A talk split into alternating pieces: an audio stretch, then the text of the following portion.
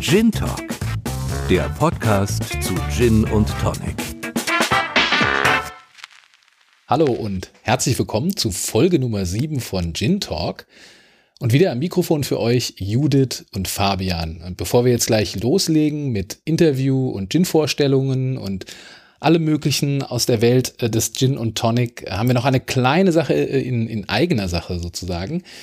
Wir bekommen schon Feedback von euch über die sozialen Medien. Äh, das freut uns auch sehr, aber das darf gerne noch ein bisschen mehr werden. Und ähm, zum Beispiel über iTunes bekommen wir Fünf-Sterne-Bewertungen, aber ohne dass jemand dazu was schreibt und sagt, was ihm besonders gut gefällt oder was ihm vielleicht doch nicht gefällt oder was verbessert werden könnte.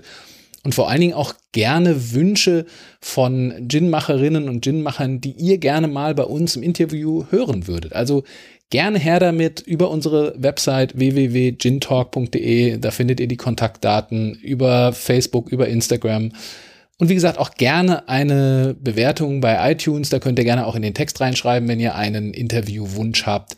Das würde uns sehr freuen, ähm, damit wir weiter einen hoffentlich für euch guten und gut hörbaren äh, Podcast machen. Dann geht's ja auch schon weiter. Wir haben für euch mitgebracht in, im Interview diesmal den Duke Gin aus München und ähm, dann haben wir natürlich noch äh, drei Gins, die der Fabian euch vorstellt.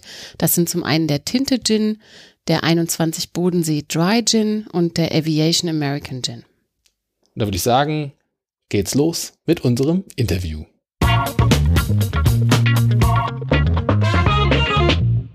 Wenn ihr heute in den Supermarkt geht oder auch auf, in eine Bar oder auf die Karte schaut, dann seht ihr mittlerweile ganz, ganz viele Gins, die es so gibt. Das ist vor ein paar Jahren noch ganz anders gewesen. Da gab es auch gerade in Deutschland noch nicht so viele Gins. Und ähm, seitdem gibt's aber manche, die sich die ganze Zeit gehalten haben und die man immer wieder in bestimmten Bars oder auch im Supermarkt findet. Und einer davon ist der Duke Gin aus München. Und äh, wir durften mit Georg Zwiehoff, dem Destillateur, sprechen, der uns die Geschichte des Duke Gins erzählt hat und auch so ein bisschen in die Geheimnisse der Herstellung eingeweiht hat. Also mein Name ist Georg Zwiehoff, ich bin Destillateur und Betriebsleiter bei der Duke Destillerie. Ich mache das seit 2012 und ähm, habe ursprünglich mal angefangen einfach mit Flaschen abfüllen und etikettieren, bis ich dann immer weiter aufsteigen durfte, durfte auf unserem Treppchen und äh, jetzt ja nun dafür verantwortlich bin, dass der Gin immer fließt.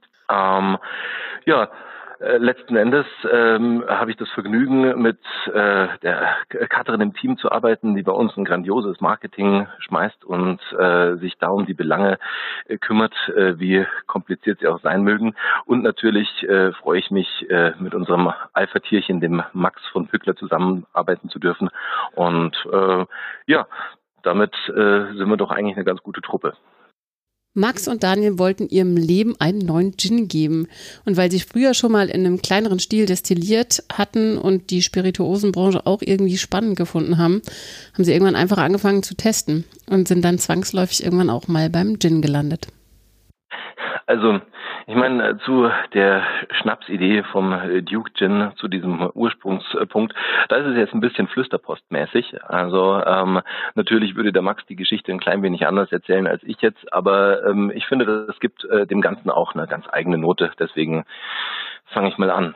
Ähm, die beiden, Max und Daniel, also Max von Pückler, Daniel Schönecker, haben sich 2007 irgendwo mal wieder zusammengefunden, nachdem sie äh, schon früher in der WG zusammen gewohnt haben.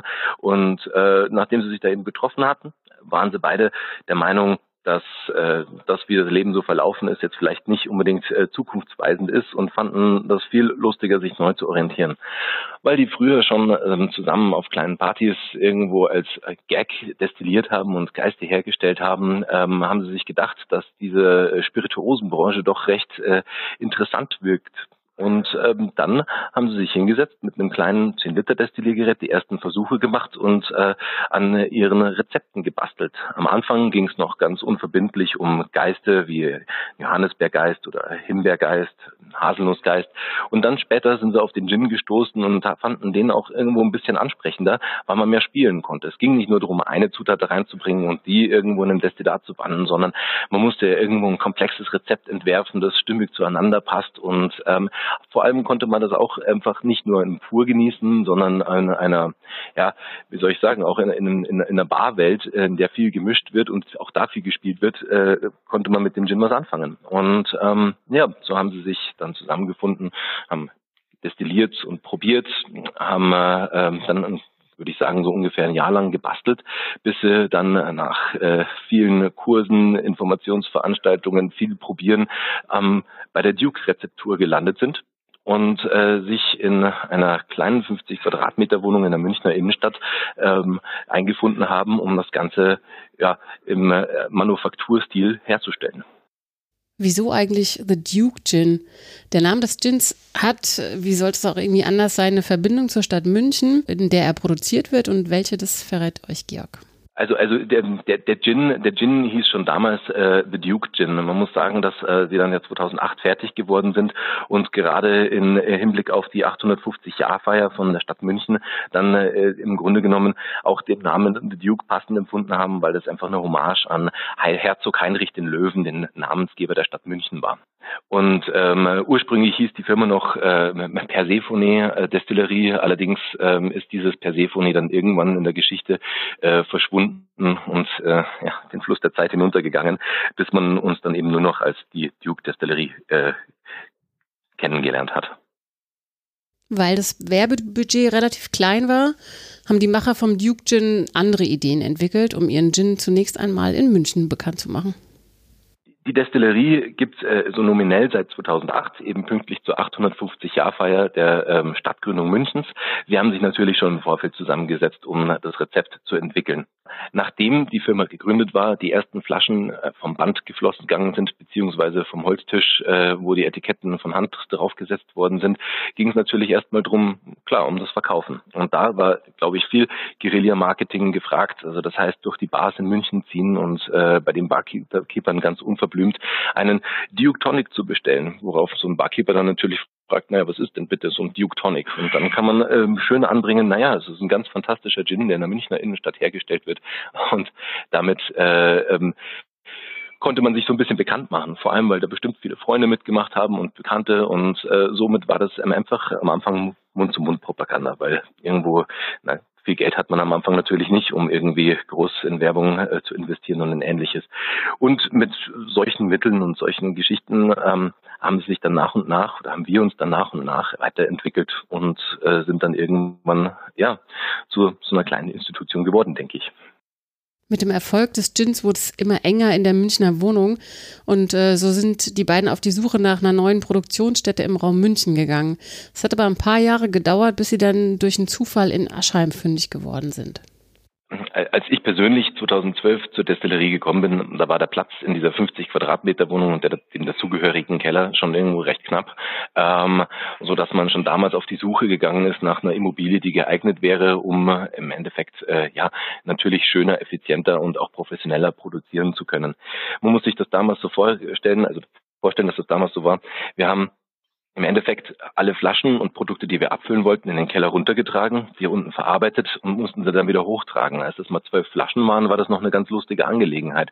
Als man dann das erste Mal irgendwo 80 Kisten hochtragen musste, ähm, ist einem das Ganze schon schmerzlich bewusst geworden, ähm, wie, wie beengt dieser Raum so ist.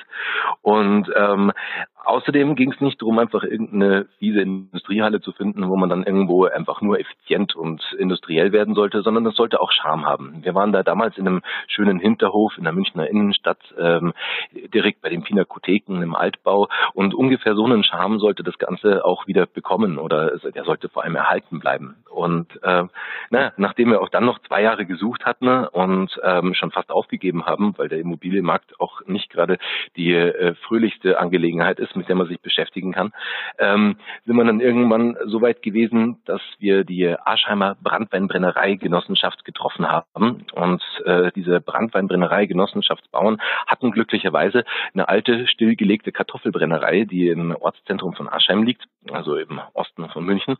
Und ähm, die hatte eben genau diesen Charme, nach dem wir auch gesucht hatten. Also das war ein schönes Backsteingebäude, ein Altbau ähm, mit äh, vielen kleinen Schätzen aus der Vergangenheit, die wir dann im Endeffekt, äh, so hieß es nur, eben kurz renovieren müssten, um dann da einzuziehen.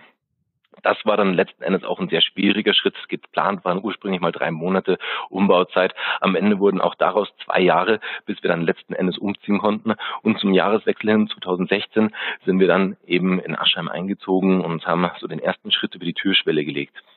Von da aus war es auch noch ein recht weiter Weg, um ja wirklich fertig zu sein oder das Ganze richtig eingerichtet zu haben. Da mussten wir uns wirklich Stück für Stück rantasten und ähm, ich würde sagen, dass wir, dass wir, dass wir das Ganze auch eigentlich erst so vor ja, ein bis zwei Jahren in einem wohnlichen Zustand bekommen haben.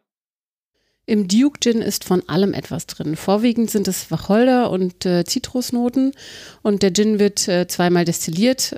Wie das aber ganz genau funktioniert, das erzählt euch Destillateur Georg. Der Duke Gin ist in meinen Augen ein sehr klassischer, aber komplexer Gin. Also das heißt, die dominierende Note ist natürlich der Wacholder. Es gibt die klassische Zitrusnote, um eine gewisse Frische und Fruchtigkeit hereinzubringen. Und äh, der Rest setzt sich eben zusammen aus recht äh, vielen ähm, würzigen, aber auch blumigen Passagen, so dass ich der Meinung bin, dass man irgendwo von von allem etwas darin entdecken kann, ähm, aber von nicht so viel, dass es einen irgendwo ähm, ja die die eigene Kreativität verdirbt. Also die vorwiegenden Geschmäcker sind ganz offensichtlich äh, Wacholder, Zitrone. Für mich ist auch noch der Lavendel äh, zu spüren, der eben so eine, so eine Blumigkeit mit reinbringt. Und ähm, weil wir ja auch ein bisschen Lokalchlorid mit reinbringen wollten und das erstaunlich gut dazu passt, haben wir natürlich auch aufs Hopfen, auf Hopfen und Malz nicht ganz verzichten wollen, die dem Ganzen eine schöne Geschmeidigkeit und eine gewisse Weichheit geben. Na. Der Gin wird ähm, zweimal destilliert. Also wir beginnen mit einem mit einem Ansatz, in dem alle Botanicals zusammen oder alle Drogen, wie man auch sagen würde, zusammen in einen Pot kommen und da eine Alkohol-Wassermischung über Nacht mazeriert werden. Also das ist ein Kaltextraktionsverfahren, bei dem es darum geht, die ätherischen Öle, also die hauptgeschmacksgebenden Bestandteile unserer Zutaten eben äh, in Lösung zu bringen. Anschließend wird dieser, dieses Mazerat, dieser Ansatz eben ein Destilliergerät gepumpt oder geschaufelt, je nachdem, wie viel man gerade machen muss, ähm, und äh, destilliert. Die Destillation für sich ist im Endeffekt eine chemische Trennung. Man trennt nämlich die flüchtigen von den festen Stoffen. Man stellt sich das also vor, Wasser verdampft bei 100 Grad, Alkohol in seiner Reihenform bei 78,3 Grad und äh, dementsprechend kann ich durch die Hitze, mit der ich arbeite, irgendwo selektieren, äh, wie viel Alkohol oder eben auch Wasser irgendwo mit äh, übergeht und in einer konzentrierten Form auf der anderen Seite wieder rauskommt. So haben auch alle unsere ja, Inhaltsstoffe unterschiedliche Siedepunkte, beziehungsweise die ätherischen Öle dieser Inhaltsstoffe unterschiedliche Siedepunkte und äh, das machen wir uns zunutze, um dann am Ende mit unserer Destillation das Ganze in ähm, ja, ähm, ein Produkt zu verwandeln. Nach dieser ersten Destillation folgt eine ähm, Kühlung und eine Filtration, ähm, bei der wir im Endeffekt unser Destillat mit Wasser mischen. Und äh, dieses Destillat wird deswegen trüb. Es ist ähnlich wie ähm, Uso, Raki oder Pastis. Man nennt das Ganze den sogenannten Louche-Effekt.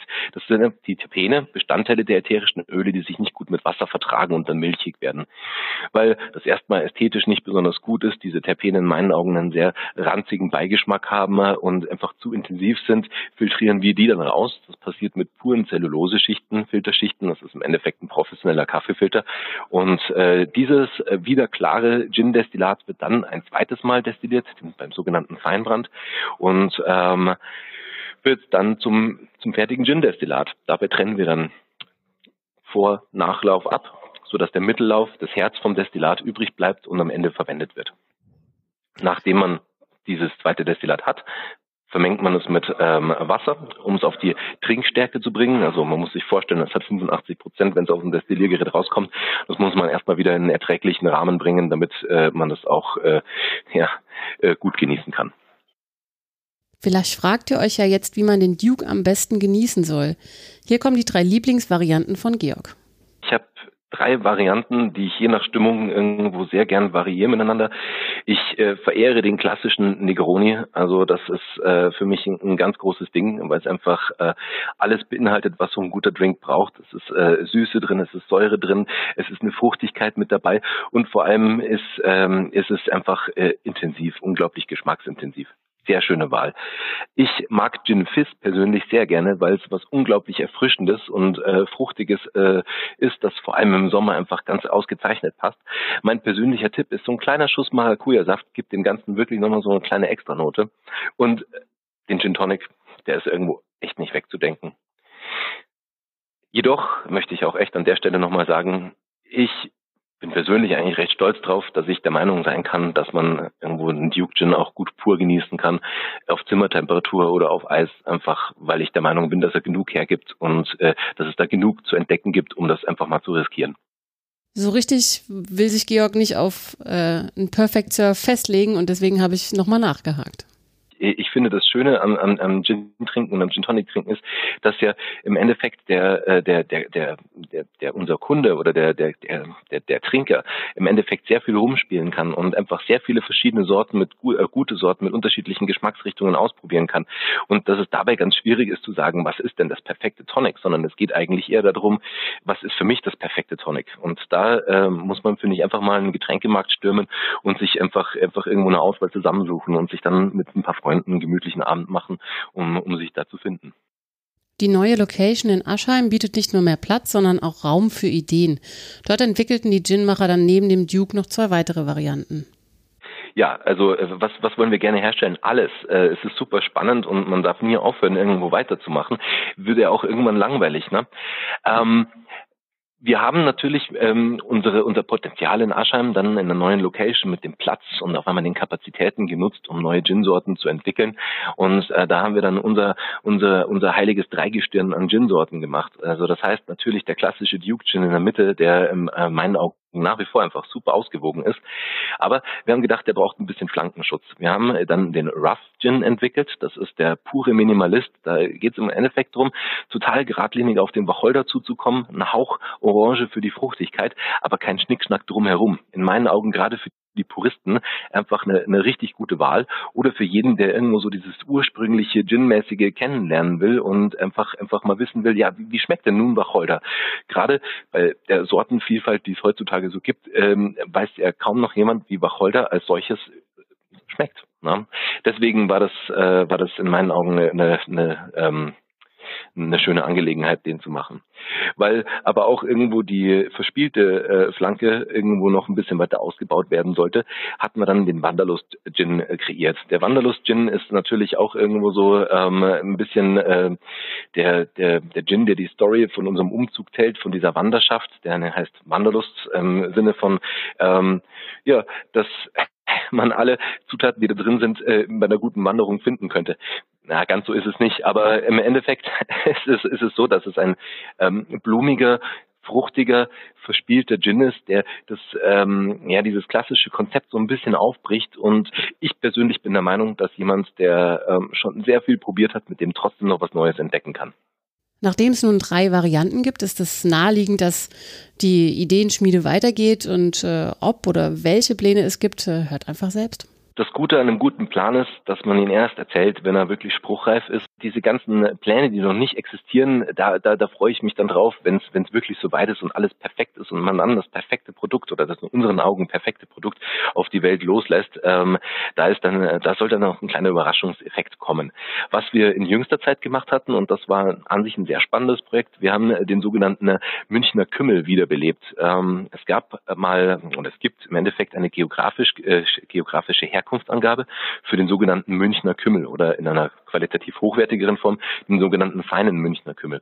Das ist im Endeffekt vergleichbar äh, wie ein Schwarzwälder Kirschwasser oder das sogenannte Münchner Bier und es ist im Endeffekt ähm, ja eine gewisse Güteklasse an Produkten, die damit ausgezeichnet werden sollte.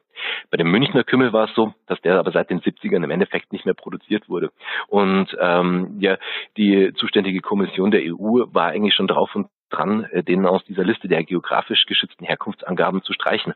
Und äh, ja, davon haben wir erfahren und haben das dann als Anlass genommen und gesagt, naja, so ein bisschen Kulturgut schützen oder wiederbeleben ist doch auch was Feines und haben uns dran gemacht, haben einen Münchner Kümmel entwickelt und den auf den Markt gebracht. Am Anfang natürlich noch ganz profan mit einem Inkjet gedruckten Etikett, äh, das ich zu Hause mal auf Photoshop zusammengebastelt habe. Ähm, mittlerweile natürlich irgendwo in der kultivierteren Form äh, auch im Handel irgendwo erhältlich. Und ähm, zu diesem Münchner Kümmel, der also ein Kümmellikör ist, der besteht aus Kümmel, Fenchel, Anis und ähm, ein bisschen Zitrone und noch der ein oder anderen Spielerei, um ihn gut abzurunden, haben wir dann einmal als Likör gemacht ähm, weil das eben dem klassischen Profil so entspricht. Und weil wir aber festgestellt haben, dass es nicht immer so viel Zucker braucht, haben wir für uns noch ähm, ja, gewagt, eine, eine zweite Schiene dazu zu machen. Das ist eben auch ein Kümmel, allerdings als, als Spirituose, also das heißt äh, als nicht süße Variante. Und den haben wir dann entsprechend seiner Ruppigkeit auch den Grandler genannt. Das ist so unsere jüngste Errungenschaft, würde ich sagen. Das war's vom Duke Gin. Das Interview mit Georg war super spannend, vor allem weil er als Destillateur mir noch einen ganz anderen Blick auf die Herstellung geben konnte und ich tatsächlich wieder einiges Neues gelernt habe.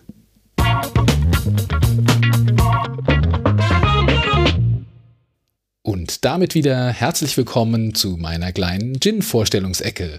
Ich habe euch heute wieder drei Gins mitgebracht und die Stammhörer unter euch wissen, dass ich bisher in den äh, sechs vorherigen Folgen immer einen Gin hier aus unserer Region, also wo wir zwei, Judith und ich herkommen, aus dem äh, erweiterten Rhein-Main-Gebiet, sage ich mal, vorgestellt habe, dann einen aus Deutschland und einen internationalen. Ich muss mal sagen, das schaffe ich heute auch, vielleicht das nächste Mal auch noch, aber ich muss sagen, dann wird es tatsächlich äh, langsam schwierig, weil dann haben wir hier in der Region schon so einiges abgegrast. Ich habe zwar ein ziemlich großes Gin-Regal bei mir, weil wenn ich euch einen Gin vorstelle, dann soll das auch einer sein, den ich selber hier äh, als Flasche vor mir stehen habe und nicht irgendwie nur anhand von Hörensagen, äh, sondern vom eigenen Probieren und eigenen Recherch Recherchieren. Deswegen äh, könnte es demnächst auch mal sein, dass wir dann die, die Mischung ein bisschen anders machen, aber heute ist es eben noch so. Und mit unserem ersten Gin, der hier aus der Region kommt, gehen wir einmal über den Rhein hinüber ins schöne Mainz. Ins Nachbarbundesland. Ins Nachbarbundesland, in unsere Nachbarstadt. Ähm, wir sitzen hier gerade in Wiesbaden, also gucken wir über den Rhein rüber nach Mainz. Und äh, aus Mainz kommt der Tinte Gin. Die Macher dahinter ist die Edelranz, auch ein spannender Name, Auf jeden Fall. GmbH. Ähm, der Geschäftsführer und Gründer und Initiator ist Florian, genannt Flo Polakowski. Und der war Barmann und hat im Laufe seiner Karriere als Barmann so ein bisschen mit ähm, Extrakten, bestimmten Aromen äh, und Dingen experimentiert, die er bei sich zu Hause in, in kleinen Fläschchen und Pipetten und so weiter gesammelt hat, um damit dann seine Drinks und Cocktails irgendwie anzureichern. Und ähm, das war schon immer so ein bisschen sein Ding und deswegen wurde er auch liebevoll in seinem Freundeskreis Jean Baptiste genannt. Und irgendwann war es so, dass er kurzfristig ein äh, Geburtstagsgeschenk brauchte, weil er kam aus dem Urlaub zurück und war zum Geburtstag eingeladen und äh, musste schnell irgendwie was machen und hat dann ähm, ja mit mit einem Gin und den Sachen, die er zu Hause hatte, so ein bisschen die Urversion vom Tinte Gin produziert. Also es ging ihm darum, etwas mit tiefblauer Farbe, was so ein bisschen aussieht wie Tinte. Und das kam so gut an, auch bei der ganzen äh, Geburtstags, äh, wie sagt man da, äh, also bei den Leuten, die, die, genau, das Wort hat mir gerade gefehlt, Geburtstagsgesellschaft, äh, dass, dass er dann schon quasi Vorbestellungen äh, an dem Abend entgegennehmen konnte.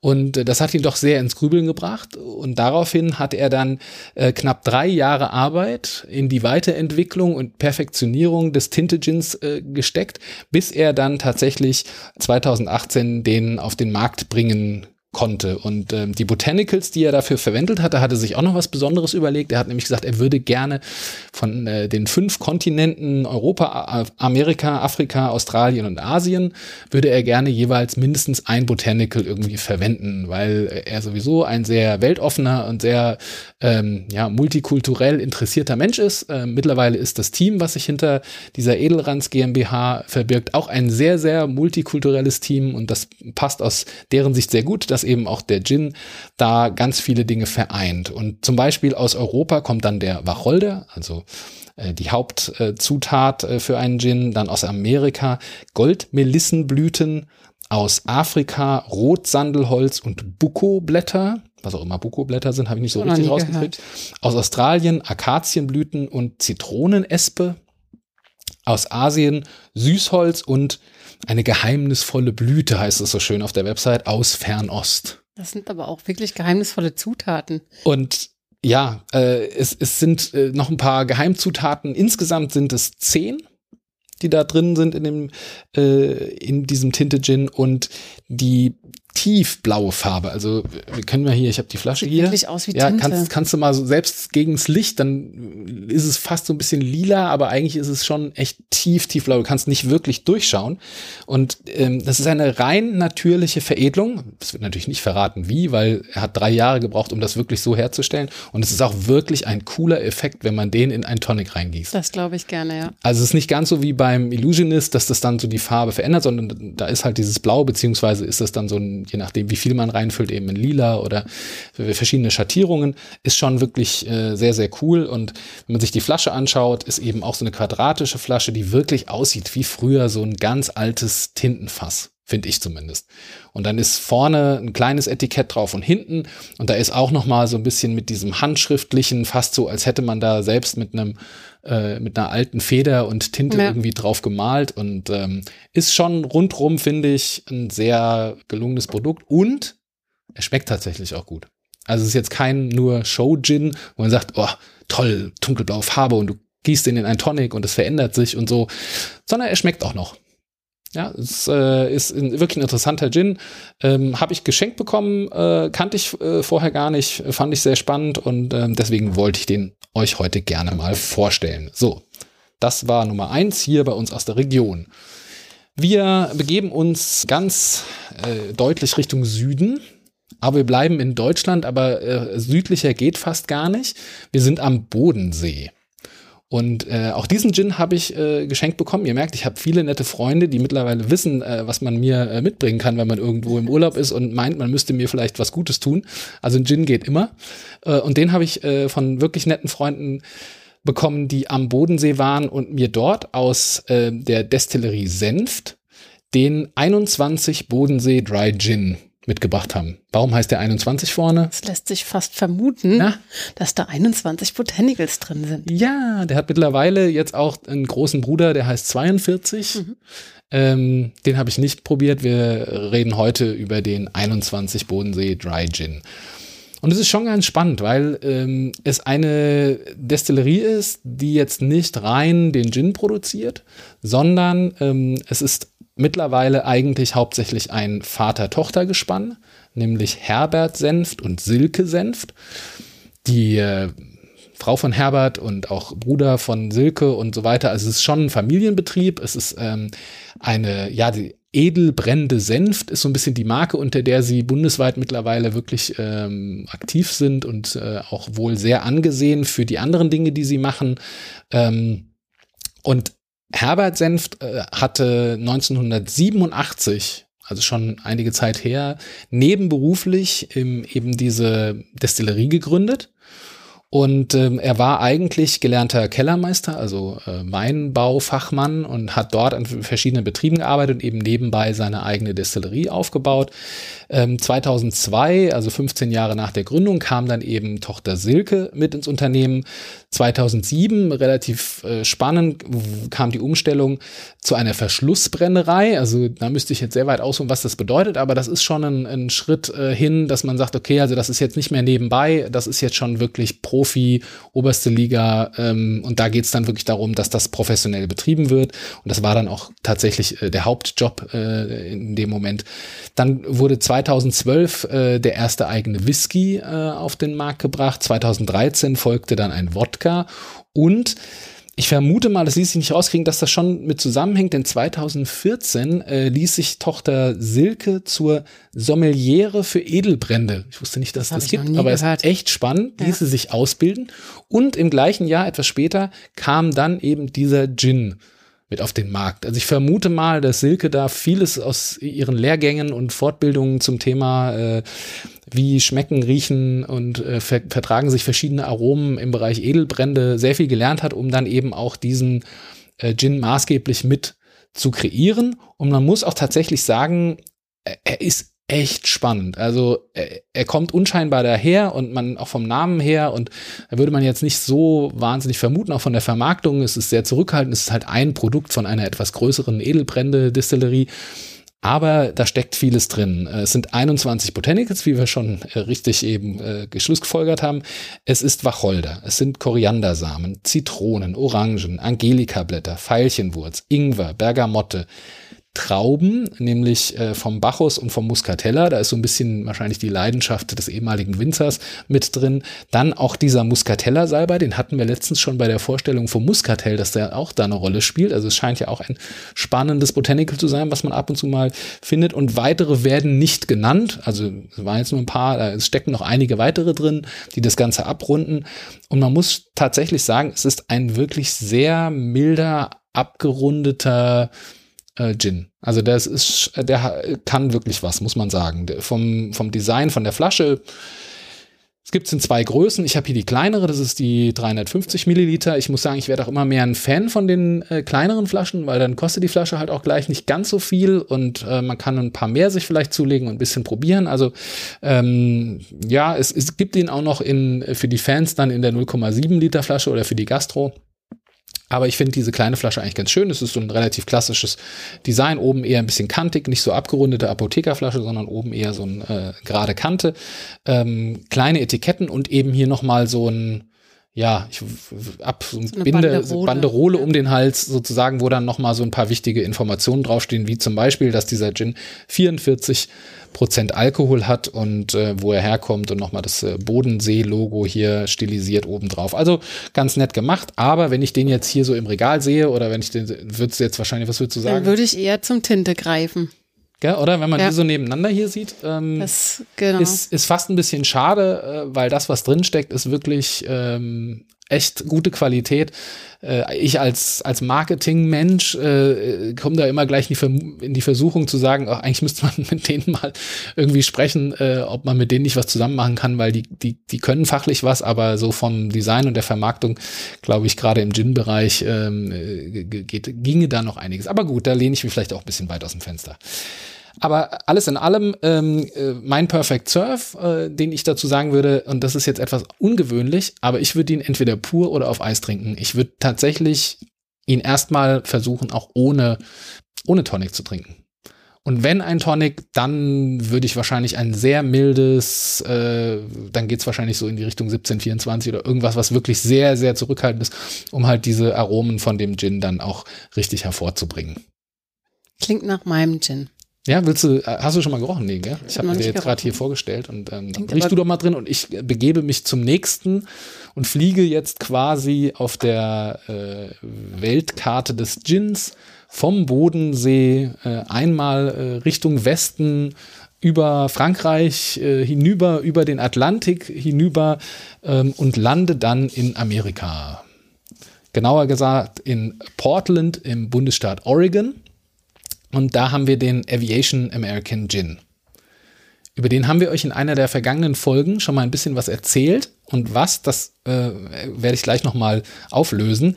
Es ist nämlich ein wirklich spannendes Projekt oder ein spannender Gin. Und zwar 2006 wurde der äh, Aviation American Gin kreiert und ins Leben gerufen oder gegründet von Christian Grogstad und Ryan McGarrian. Und zwar in der House Spirits Distillery. So wie ich das verstanden habe, war das eben die Distillerie, der die äh, Christian Grogstad äh, betrieben hat. Und Ryan McGarian kam dann ähm, auf ihn zu und ähm, hatte von einer Freundin äh, in einer äh, Bar ähm, einen, einen, einen, ja, hat sie gesagt, guck mal hier, das ist so ein Summer Gin und probier doch mal und der schmeckt dir bestimmt. Und da war er richtig äh, begeistert äh, von dem, was mit Gin irgendwie möglich ist und ähm, hat dann Kontakt zu Christian Gruxart auf, äh, also hat den Kontakt gesucht in der House Spirits Distillery in Portland und ähm, hat dann mit dem zusammen irgendwie festgestellt, dass sie sich super ergänzen, denn äh, Ryan ist auch, äh, wie es eben beim Tinte Gin war, auch ehemaliger Barkeeper, Bartender, äh, auch ein Profi in dem Bereich Und äh, die beiden fanden das ganz spannend. Auf der einen Seite der Bartender, der sozusagen vom Kunden aus denkt, der am Ende das Produkt trinken soll.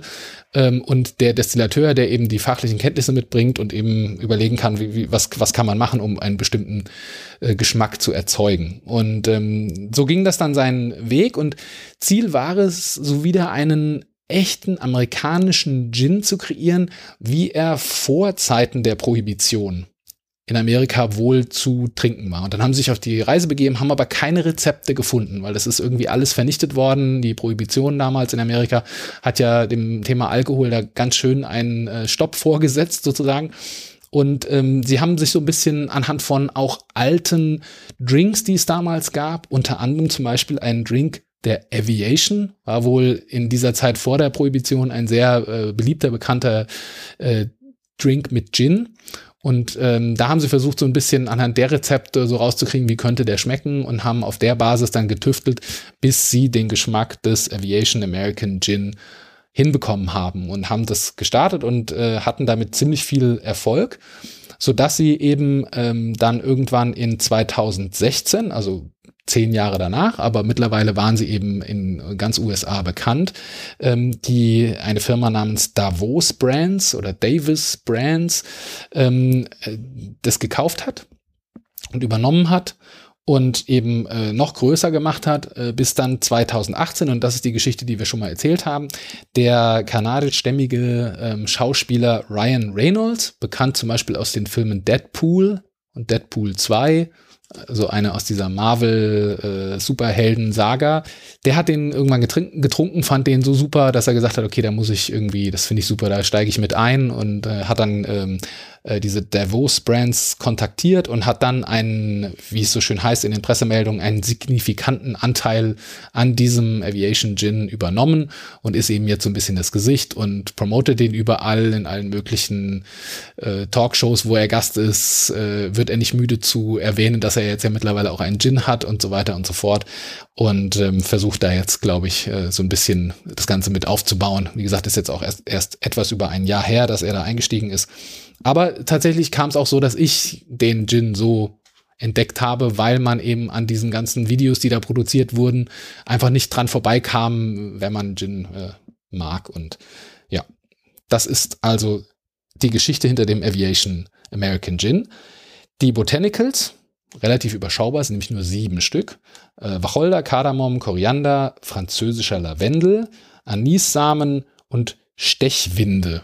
Stechwinde. Ja, da musste ich aus dem Englischen erstmal übersetzen, dann kam das deutsche Stechwinde und dann habe ich mal versucht herauszufinden, was das ist. Und letztendlich ist das Lustige, dass es eigentlich Schlumpfbeeren sind. Also so werden sie ein bisschen genannt, weil es sind die Lieblingsfrüchte der Schlümpfe in dieser Schlümpfe-Comic-Geschichte, fand ich auch ganz witzig. Und die sind eben auch da drin, wie auch immer die schmecken. Und ähm, als letztes noch Orangenschale. Und das sind die sieben Botanicals hier aus dem Aviation American Gin. Die Flasche ist schon, finde ich, eine Wucht. Ich wollte also auch, ich wollte, Erscheinung. ich wollte auch wuchtig sagen, gerade tatsächlich. Äh, wir haben hier, gibt's in der 700 Milliliter Flasche ähm, und es ist eine sehr längliche, hohe Flasche mit einem Schraubverschluss. Ähm, sie hat auf der Rückseite so markante Riefen. Es erinnert schon so ein bisschen alles vom Design an, an so ein altes Flugzeug, ja, so wie, mhm. weiß ich nicht, vielleicht 1910, 1920, so irgendwie in der Zeit ähm, alles so ein bisschen retro gehalten. Aber ich find's cool. Ich also, sieht auch gut aus. Wenn du den jetzt, ganz ehrlich, wenn du den jetzt im Regal stehen siehst, gehst du da dran vorbei oder guckst du zweimal? Da gucke ich vielleicht zweimal. Ja, oder? Und äh, er ist auch, äh, schmeckt auch gut, hat 42 Prozent Alkohol. Und äh, mein Perfect Surf an der Stelle wäre, den, den, ihn zusammenzutrinken mit einem Fever Tree Indian Tonic und dann äh, eine Zitronenscheibe und eine Limettenscheibe. Klingt Warum nach einer runden Sache. Ja, ich, weil er eben auch so ein bisschen äh, in dieses Frische geht, finde ich, kann man ihn ruhig noch ein bisschen unterstützen mit einer Zitronenscheibe, einer Limettenscheibe. Und dann hat man einen netten Drink. Dann hoffe ich mal, dass da was für euch dabei war bei den drei Gins und ihr wieder was habt, wo ihr sagt, oh, jetzt muss ich mir doch wieder was kaufen, da hat der Fabian mich angesteckt. Das ist nämlich äh, Ziel des Ganzen. Und ähm, ja, gebt uns doch ruhig mal Feedback. Wie gesagt, schon am Anfang äh, der Folge gesagt, ähm, wen sollen wir noch vorstellen, äh, wen sollen wir noch interviewen. Ähm, also wie gesagt, äh, wir brauchen Input von euch und freuen uns, äh, wenn ihr uns da ein bisschen Feedback gebt.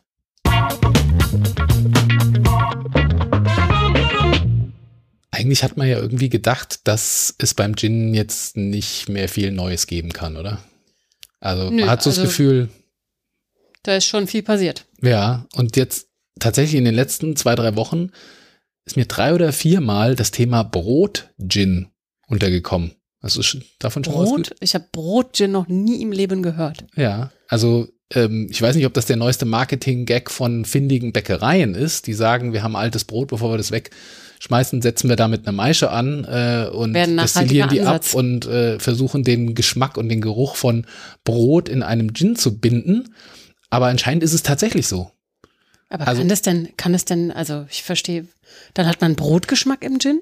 Also jetzt mal, mal ganz ehrlich, wenn ich irgendwo unterwegs bin, ja, äh, im Büro und halt noch mal zwischendrin irgendwie bei der Bäckerei und hole ein frisches Brot und leg das bei mir ins Auto und bin dann im Büro und komme dann wieder ins Auto zurück, dann denkst du dir auch, du brauchst keinen Duftbaum oder so, weil so ein, so ein Geruch von so einem frischen Brot ist schon irgendwie, also ich mag Stimmt. das. Ja, das mag Also- ich auch gerne. Da kann ich mir schon vorstellen, dass man aus diesem Geschmack und aus diesem Geruch schon auch irgendwas machen kann, was mit einem Gin einigermaßen lecker Wäre Also, wär eine ganz andere Richtung irgendwie. Also sowas Genau. geschmacklich etwas fremd in meinem Kopf im Moment, aber ich wäre nicht abgeneigt, das irgendwann zu probieren. Vielleicht äh, hört da draußen jemand ja uns, der das schon mal probiert hat und uns dann zu ein Feedback geben kann oder äh, der eine Flasche übrig hat und Genau, uns schickt unbedingt uns Brot-Gin. genau, wer Lust hat, schickt uns gerne einen Brot-Gin und äh, dann können wir das hier auch mal äh, testen und vorstellen und verkosten. Äh, ich finde es auf jeden Fall spannend, weil ich mag Brot wirklich sehr gerne und deswegen fand ich die Kombination irgendwie ganz witzig.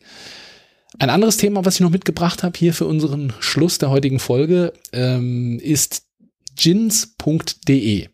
Also www.gins, also mehrere gins.de. Und das ist ein Marktplatz, der jetzt ganz neu quasi aufgemacht hat oder ganz neu an den Start gegangen ist, wo man als Hersteller dann seinen Gin drüber verkaufen kann. Also es ist wie eine Plattform oder Marktplatz oder wie auch immer du es nennen willst, ähm, wo sozusagen äh, der Gin-Liebhaber einfach neue Gins entdecken kann und kann die darüber bestellen, über den Online-Shop. Und die werden dann aber direkt vom Hersteller oder vom Macher oder der Macherin direkt versendet. Also es ist nicht so, dass es da ein großes Lager gibt, wie jetzt bei einem normalen Online-Gin- oder Spirituosenhändler, sondern es ist eher so diese Verknüpfung von Endkunde zu Hersteller und ähm, eher dieser eine schöne Marktplatz Sache eigentlich, ja. Gedanke. Ja. Vor allen Dingen ist es für die kleineren äh, Gin-Hersteller, die vielleicht sagen, ja, mach, mal gucken, wir haben nur ein paar hundert Flaschen und jetzt einen eigenen Online-Shop dafür aufsetzen oder jetzt da groß irgendwie an über den Handel, da ist die Marge dann zu gering oder was auch immer, sondern wir wollen das eigentlich im Direktvertrieb machen, aber wir haben auch nicht das Know-how und so weiter und so fort. Und da finde ich eine super Idee und äh, ist jetzt erst gerade vor ein paar Tagen gestartet. Die haben schon einige Hersteller mit drauf. Also lohnt sich auf jeden Fall da mal drauf zu schauen, aber lohnt sich wahrscheinlich auch in den nächsten zwei, drei Wochen wird sich das bestimmt noch etwas erweitern und man wird immer mehr Gins da drauf finden, die man vielleicht sonst in den üblichen Online-Shops eben nicht findet. Also für die Leute, die auch gerne mal was Neues entdecken, kann ich sagen, würde ich denen das mal empfehlen, da drauf zu schauen und mal ein bisschen zu stöbern. Ich schaue auch selbst. Also ich glaube, ich finde da bestimmt auch noch was Neues. Ja, ich habe auch mal durchgeschaut, da waren tatsächlich auch ein paar dabei, äh, die ich noch nicht kannte. Und ähm, mal gucken, ich brauche ja jetzt wieder Nachschub für meine Gin-Vorstellung. Ähm, und wenn mir jetzt keiner einfach so welche schickt, Gehst dann ein bisschen äh, shoppen. muss ich ein bisschen shoppen gehen, weil äh, so langsam äh, nach jetzt sieben Folgen mit äh, irgendwie drei Vorstellungen plus die Interviews, weil die Interviewten will ich jetzt auch nicht nochmal, also jetzt nochmal den Granit-Gin, den wir schon hatten, äh, irgendwie nochmal vorstellen oder den Hirschberg oder so. Ja, weiß ich nicht. Äh, muss ich jetzt nicht nochmal, äh, da haben die Leute äh, im Interview das eher besser selber vorgestellt. Ähm, also haben wir jetzt schon insgesamt mit äh, den sieben Folgen 28 äh, Gins und da wird's so langsam äh, dünner äh, in, in meinem äh, Gin-Regal. Also vor allen Dingen auch von den guten, die ich auch wirklich empfehlen kann und, und dann vorstellen will. Aber keine Angst, auch in Folge 8 werde ich wieder welche finden und auch in Folge 8 wird die Judith wieder ein äh, Interview haben. Lasst euch überraschen, das kommt dann Anfang Januar raus, ganz frisch. Und ähm, ja, bis dahin, Tschüss, würde ich sagen, oder? alles Gute. Bis dahin. Prost, Prost.